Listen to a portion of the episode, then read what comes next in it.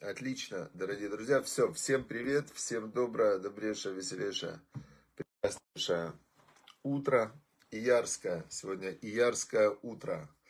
С добрым Иярским утром. Сегодня у нас 32-й день Омера. Мы считаем Омер и кто-то считает, кто-то не считает. Но мы все считаем. У нас все хода записаны. И сегодня вечером наступает Лагба Омер. 33-й день Омера. Это день, когда ушел из этого мира Раби Шимон Бар открыв, открыв э, тайны Торы, да, Зоар, книга Зоар, это сияние. Он открыл сияние, прям сияние Торы, и празднуют сегодня многие люди это празднуют, зажигают костры и радуются. То есть это это праздник радости, потому что когда тебе открывается сияние Торы, то это, это самая большая радость. Почему это самая большая радость? Давайте пока все собираются, давайте осознаем, почему, когда открывается сияние именно тайны Торы, это для человека самая большая радость. Потому что это самая большая радость, вот это сияние, зоар, свет это, да, он выжигает, можно сказать, самый большой страх – Э, самую большую, вот у человека есть в его внутреннем мире, у человека есть во внутреннем мире, есть такие тусклые, знаете, как такая серо-зеленая такая плесень, да, э, и есть у человека внутри сияние, сияние души. Вот свеча, например, да, нарисована. Свеча это как свет такой, сияние. Теперь, что дает, что дает человеку э, вот этому вот, ну, все эти серо-черные грязные оттенки тусклости, да, прежде всего дает э, страх. Страх смерти, страх, тревога, беспокойство. А вот что со мной будет, а как я буду жить, а что я буду есть, а как я то, а как я все. В общем, вот эта вся очень пугающая история, она, конечно, внутри человека лишает счастья. Лишает счастья, лишает сияния. Теперь второе, что человеку лишает его радости, это его, когда он погряз в своих э, вожделениях. В своих вожделениях он погряз, и ему вот э, и то, и то ему надо, и то ему надо, и то ему надо, значит, э, все ему надо. И, значит, чем больше ему надо, а у него нету, тем, конечно, ему хуже. То есть, при этом количество того, что есть у человека, оно не определяющее. Определяющее именно то, что он считает нехваткой для него. И чем больше у него нехватки, тем ему хуже внутри. Не додали, не хватает, не все. И третье, то, что у человека забирает, а, забирает у него вот этот вот внутренний свет и внутреннюю радость. Значит, вожделение. А, второе, это страх. Ну, в принципе, нам лучше вспомнить, что сказала по этому поводу Тора. Тора там по этому поводу нам сказала так, что сина, ненависть, таава, вековод, значит, сина, кина, кина, не сина, кина, извиняюсь. Кина это, кина это зависть, вожделение и почет. Мацим это Адам и Наулам. Человека забирают из этого мира. А вторая, сейчас давайте это объясним, а потом еще вторая есть. Значит, кина, зависть. Как работает зависть? Человек смотрит на другого человека и видит, что у него что-то есть. И он, э, он э, говорит, какая несправедливость. У него есть, у меня нету. Жалко, что у него есть. Хотел бы я, чтобы у него этого не было. Знаете как, не, не хотел бы я, чтобы у меня это было, а хотел бы я, чтобы у него это не было. Значит, это зависть, и она человека сжигает, э, сжирает. Второе это ава, вожделение. Человек хочет что-то очень сильно, и то, что он хочет очень сильно, а у него его нету, это тоже его выживает из этого мира. И кого-то это почет. Что значит почет его выжигает из этого мира? Человек а, говорит, меня должны люди, они мне должны. Они меня должны почитать, уважать, они мне должны делать, они мне должны давать. Они не дают. И вот это ощущение, что мне не додают люди, то, что я хочу, вожделение, это относится больше к физическим вожделениям, я не получаю. А у кого-то есть и то, и другое, Все это человека выжигает из этого мира, ему, ему плохо. Теперь вторая есть Мишна в Пертиавод. Там говорится так. Говорится это Ецерара, Айнара, Ецерара, Весината бриет, Мацим это Адам Минаулам. Значит, Айнара это злой глаз. Значит, злой глаз это пессимизм. Злой глаз это пессимизм, э, потому что если человек видит все время полупустые полупустые э, стаканы, это уже злой глаз, потому что стакан-то полуполный, и он не видит э, то, что полное, он видит то, что пустое. Ецарара – это злое начало внутри человека, это его подчиненность своим инстинктивным э, порывам. Да? Сейчас многие говорят, да это же классно, будь, э, будь собой, хочешь – плюнул, не хочешь – не плюнул, хочешь – там и так далее. Да, будь собой, будь, э, типа, иди за своими порывами. Но Тора нам говорит, нет, идти за своими порывами, это, это ецарара, это злое начало. Весь сената бриет, ненависть к созданиям. Значит, когда человек ненавидит создание, это, это то есть он э, относится плохо к людям. Люди, как следствие, ненавидят его и плохо к нему относятся. То это тоже человека выживает из этого мира. Значит, понятно. Теперь, что нам дал Раби Шимон Барюхай? Раби Шимон Барюхау нам дал книга Зоар, Сияние. Он говорит, все это вообще не просто этого всего нет, а его в принципе нет. То есть он не говорит даже как бороться с, с вот этими, шесть мы перечислили, шесть э, пунктов, которые делают человека несчастным. Он говорит, не надо с ними бороться. Это, как с ними бороться, это изучает э, письменная Тора, есть на все это законы, правила, как, э, как э, бороться с последствиями. Араби Шиман говорит, вообще не так. Включи свет Всевышнего, включи вот это сияние, э, Зоар, да, сияние, э, сияние божественного света, ты вообще посмотри, где ты находишься, вообще, ты что? Ты же, ты же вообще часть Всевышнего, у тебя душа, ты, это вообще весь, всего этого мира нет, есть только Всевышний. И когда человек, он включает вот этот свет, у него прямо наступает счастье. Поэтому сегодня все поют, э, радуются, зажигают костры, вот это вот сияние, которое показывает, что есть в этом мире, в котором мы находимся, есть совершенно другой пласт. Да, вот прожектор как Всевышнего, есть совершенно другой пласт, совершенно другая вообще реальность. И если ты подключаешься к этой реальности, что все только Всевышний, а все остальное вообще не имеет значения. Вот реально оно не имеет значения, Э, оно все как-то вырулится, выстроится и э, образуется. Ты вообще на это не обращай внимания. Только свет, свет Всевышнего. Это было его такое великое открытие, что много света, оно выжигает, выжигает все, весь негатив. Это Раби Шимон Барюка, и сегодня будем вечером праздновать. А у нас сегодня как раз глава Беар, глава, которая называется «На горе», э, «На горе», да, и в этой главе, э, значит, рассказывается, рассказывается вот сегодняшний отрывок, еще раз рассказывается о том, рассказывается о том, что если человек, э, значит, э, если человек обеднел, если человек обеднен, обеднел, да, то что, то что, вот он обеднел, сейчас, Значит, то, что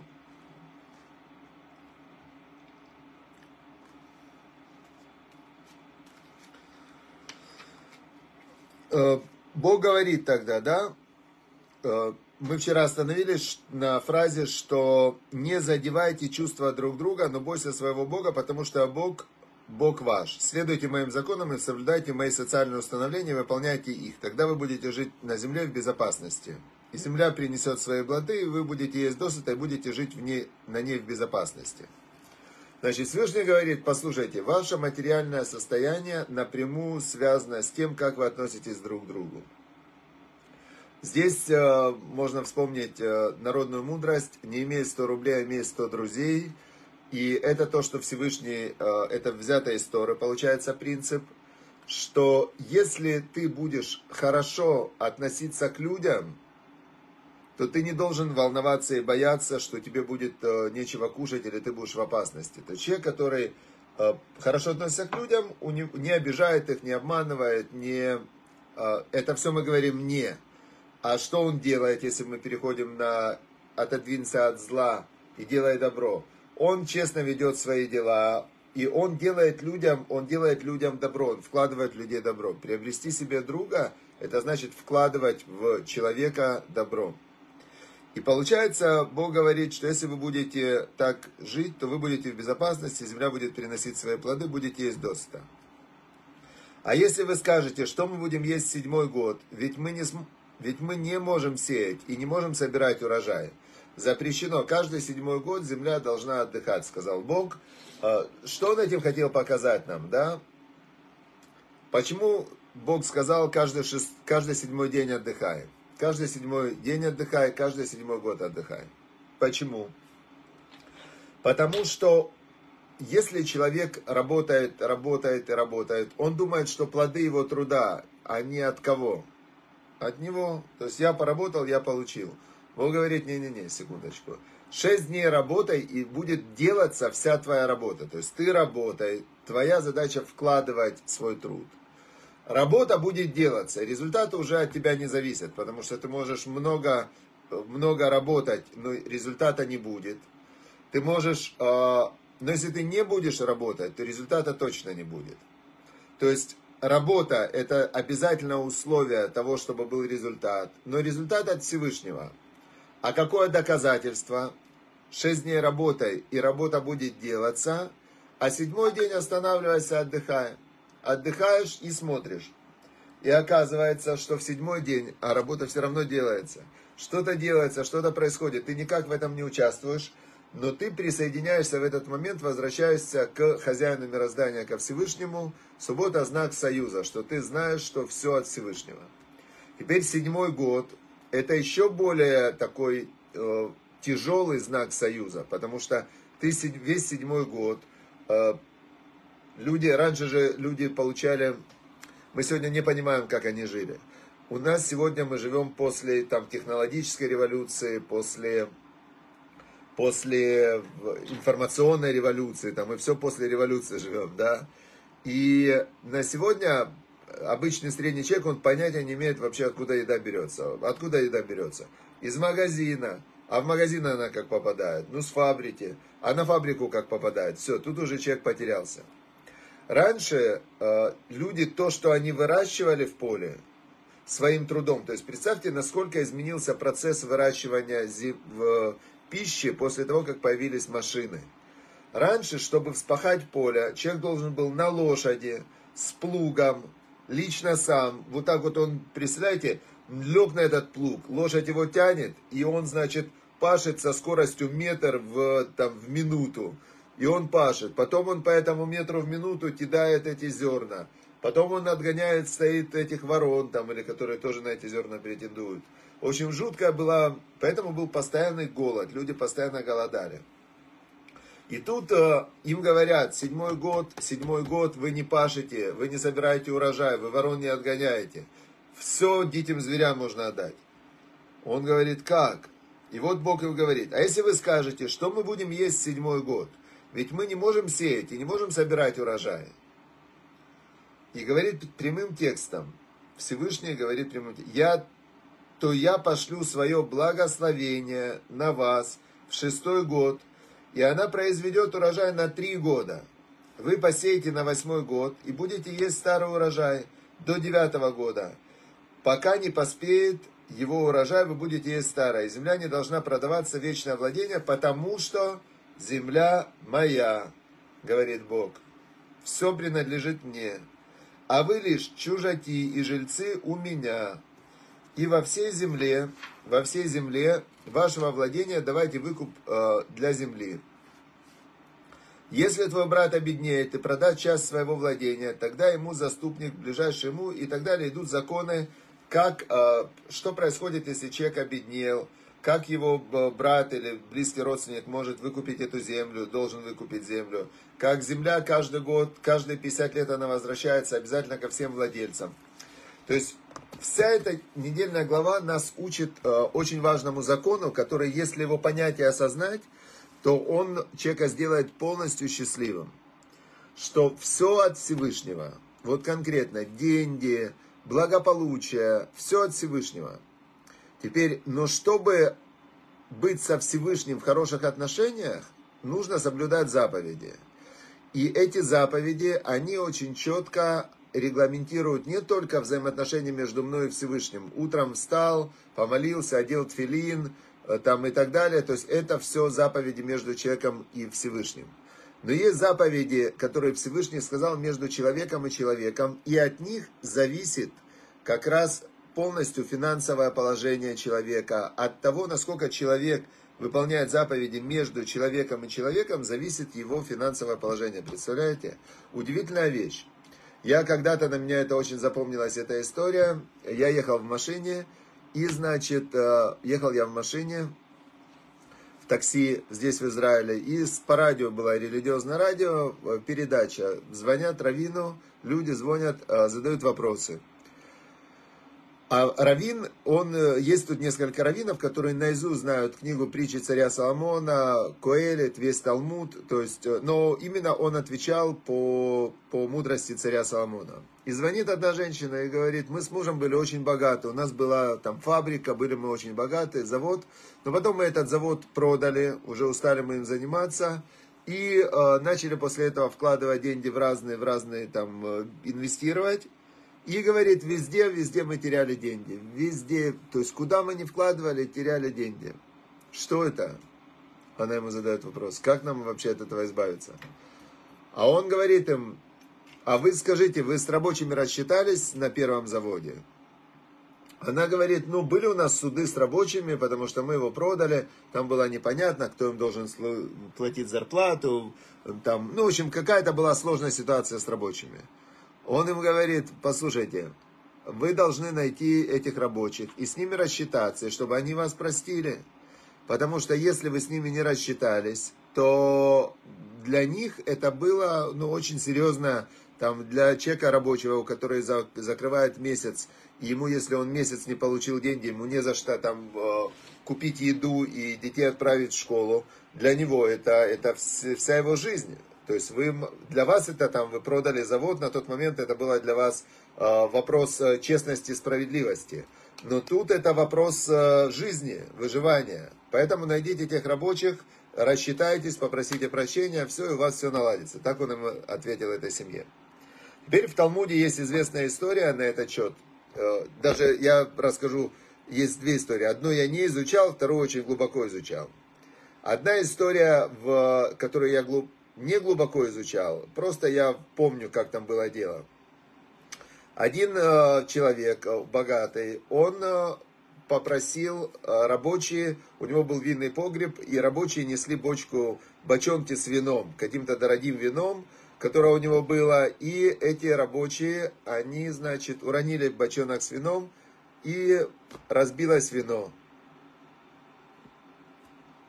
Он им говорит, «Э, вы должны заплатить мне за вино. Они говорят, у нас нету денег. Значит, э, он говорит, ну нету денег, э, значит, по суду. Я, значит, у вас заберу имущество, вы должны рассчитаться. Вы разбили дорогое вино, вы должны рассчитаться. Они говорят, ну у нас же нету денег. Он говорит, ничего, я сейчас у вас заберу залог. Забрал у них залог, какую-то их одежду, там он забрал все и э, подал на них в суд. Потом он пошел к своему раввину, который его был учитель, и рассказал эту историю. Равин говорит, ты им должен, первое, заплатить за день работы, потому что им нечего кушать. То есть они, если эти деньги домой не принесут, то им нечего кушать будет. А, и они работу делали. То, что они разбили вино, это они разбили вино, это отдельный вопрос. Но они же работали, работали, значит, ты им должен заплатить за это. А с вином, говорит, «Э, я тебе советую им простить это вино и, значит, э, в общем, он ему посоветовал и вернуть им там то, что он у них забрал залог, и э, вернуть им это, в общем, не брать с них за вино, еще мало этого заплатить за день работы. А тот говорит ему, а почему, как? Он говорит, в итоге же все Всевышнего. В итоге Всевышний тебе вернет. В общем, эту историю я глубоко не изучал, помню кон- конец. Что так ему посоветовал этот его раввин. Теперь история, которую я, да, изучал, это конкретная история в трактате Брахот, где-то седьмой-восьмой лист. А, значит, там был э, Раби Иуда, его звали, у него было, у него стисло 400, да, про уксус и про вино, это одна из самых таких известных историй в Талмуде. У него стисло 400 бочонков вина.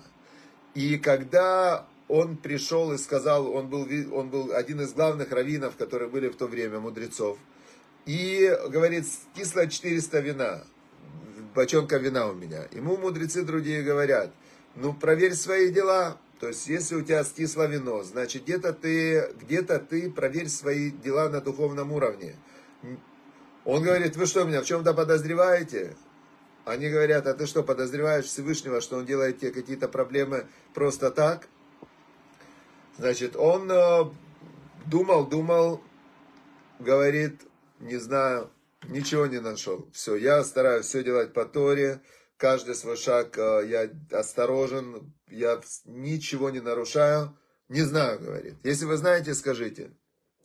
Они говорят, знаем. Ты своим арендаторам не доплатил, э, значит, не заплатил своим арендаторам, забрал у них, э, забрал у них, значит, какая-то лоза виноградная, какие-то палки, в общем, какое что-то ты у них забрал. Он им говорит, вы, вы вообще о чем вы говорите? Эти арендаторы у меня воровали, на протяжении лет воровали у меня с, э, деньги. Значит, а я у них, я, вот они у меня, значит, должны были мне давать, например, арендовали поле, должны были мне отдавать э, там 30% урожая. Они мне отдавали вместо 30% урожая, отдавали 20% урожая. Еще там по мешку в день уносили с собой, воровали просто. И а я им после этого должен был дать э, лозу, которая там оставалась. И я эту лозу им не дал. Но они у меня украли в 10 раз больше. Мудрецы ему говорят, секундочку. То, что они у тебя украли, тебе нужно было сфотографировать, там, ну не сфотографировать, в общем, тебе нужно идти с ними в суд и судиться за то, что они у тебя украли. И если суд присудит, что да, значит да. Теперь, но то, что ты у них украл эту лозу, это самосуд, это, это, это же другое. То есть, если бы ты их поймал на месте преступления и свою вещь забрал, это одно. А другое дело, если, например, один человек э, другому ударил машину. Вот я на современном примере приведу. Один другому ударил машину. Тот ему говорит, ты мне машину ударил. Тот говорит, я ударил, но, но там были какие-то нюансы. Тот говорит, хорошо, я на тебя сейчас подам в суд. Говорит, подавай. Подал он на него в суд, все, приехала полиция, сняла замеры. Пока еще суд не, не вынес решение. Тот, которого ударили машину, ночью залазит в дом к тому и крадет у него телевизор. Тот подает в суд, и пока с машиной идет разбирательство, этого судят за то, что он украл телевизор.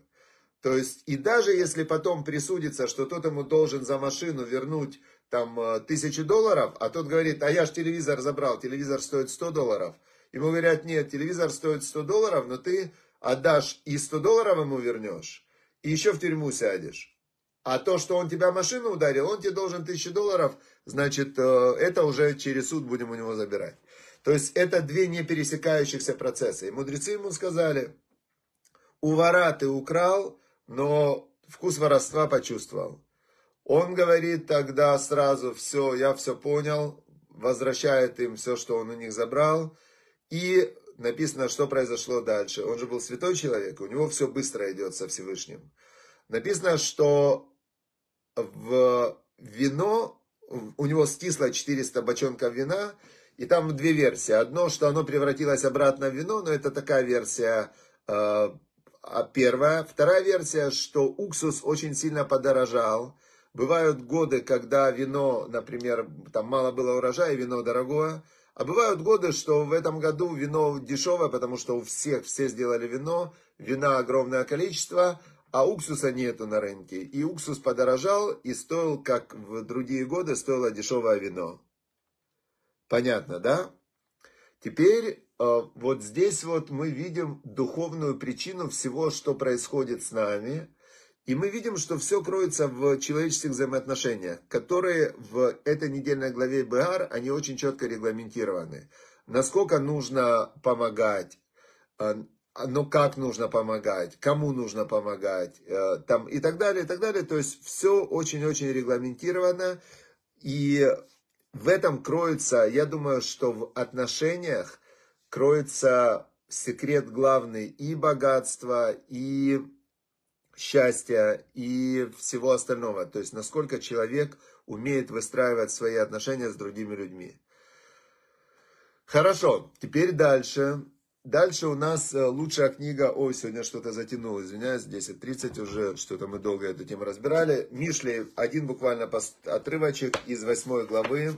Восьмая глава, тогда сегодня будет у нас один отрывок. Глава 7, глава 8. Значит, в главе 8 есть а, глава 8, да? Секундочку.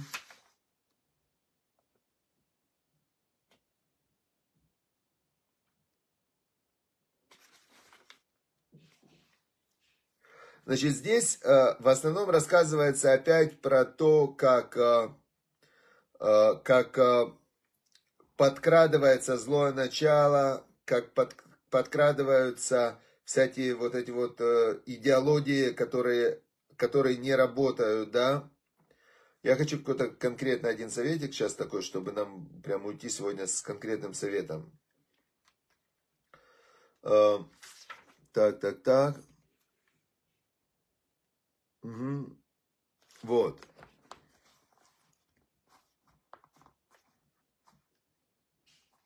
Тут очень интересно, смотрите. Значит, э, возьмем 17 отрывок. 17 отрывок, значит, 17 э, отрывок звучит так. Они, я, любящих меня буду любить, ищущие меня найдут меня. То есть э, здесь говорит царь Соломон от имени Всевышнего и от имени Торы, да, что такое Тора. Он говорит, любящий меня, любящих меня я буду любить. Тот, кто любит Тору, тот, кто любит Всевышнего, тот, кто любит людей, конечно, его будут любить. И ищущие меня, э, значит, найдут. То есть человек, он изнутри производит все, что потом получает. То есть тот, кто производит любовь, тот, кто производит позитив, тот, кто ищет связи со Всевышним, он это потом получает. Все идет изнутри. Ошер вековод идти. Богатство и почет со мной. У меня, да? Даже так можно. Идти со мной. То есть Тора говорит, если ты хочешь богатство или почет, то только через меня. Он атекут сдака. Значит, имущество возрастающее и милосердие. Вот это вот ключ. То есть ты не можешь... Э, мы здесь все э, являемся хранителями того, что Всевышний нам на какое-то время дал. Человек приходит в этот мир, и у него он, ну, как бы такой проводник. Он за, за жизнь съедает вагоны там еды, но он ее всю пропускает через себя и остается таким же. Ему приходит какое-то имущество, но это имущество он с собой в могилу не заберет. Он голый пришел, голый уйдет, и там кусочек маленькой земли, в который его закопают. То есть человек является проводником. И то, сколько ты проводишь, и как ты это проводишь, и куда оно девается, это только у тебя, ты хранитель, да, на этой, ну, как бы, на этом жизненном пути, ты проводник и хранитель и богатства, и почета, и всего. И как как оно работает. Ты выбираешь, э, что из тебя выходит, а потом оно к тебе возвращается. Вот и все. Значит, и 19 отрывок, 19 отрывок, кто в при Михаруц, умипас, что лучше, лучше плоды мудрости, чем чистое золото, и э, мой урожай лучше, чем серебро избрано. Что имеется в виду? Что когда мы сегодня там что-то узнали, да, новое, как это все работает, то из него могут вырасти плоды, которые будут очень классная жизнь. То есть жизнь человека это плоды его знаний, плоды его, его как а, миприпи иш из батов. От плодов рта человека он насытится добром. Есть тоже такой отрывок в притчах. То есть имеется в виду, что мы своими мыслями и своими а, словами создаем плоды, которые потом поедаем. Теперь, если у человека голова наполнена Торой, и он делает добро, тогда и получает плоды добро. Если же наоборот, то тогда наоборот.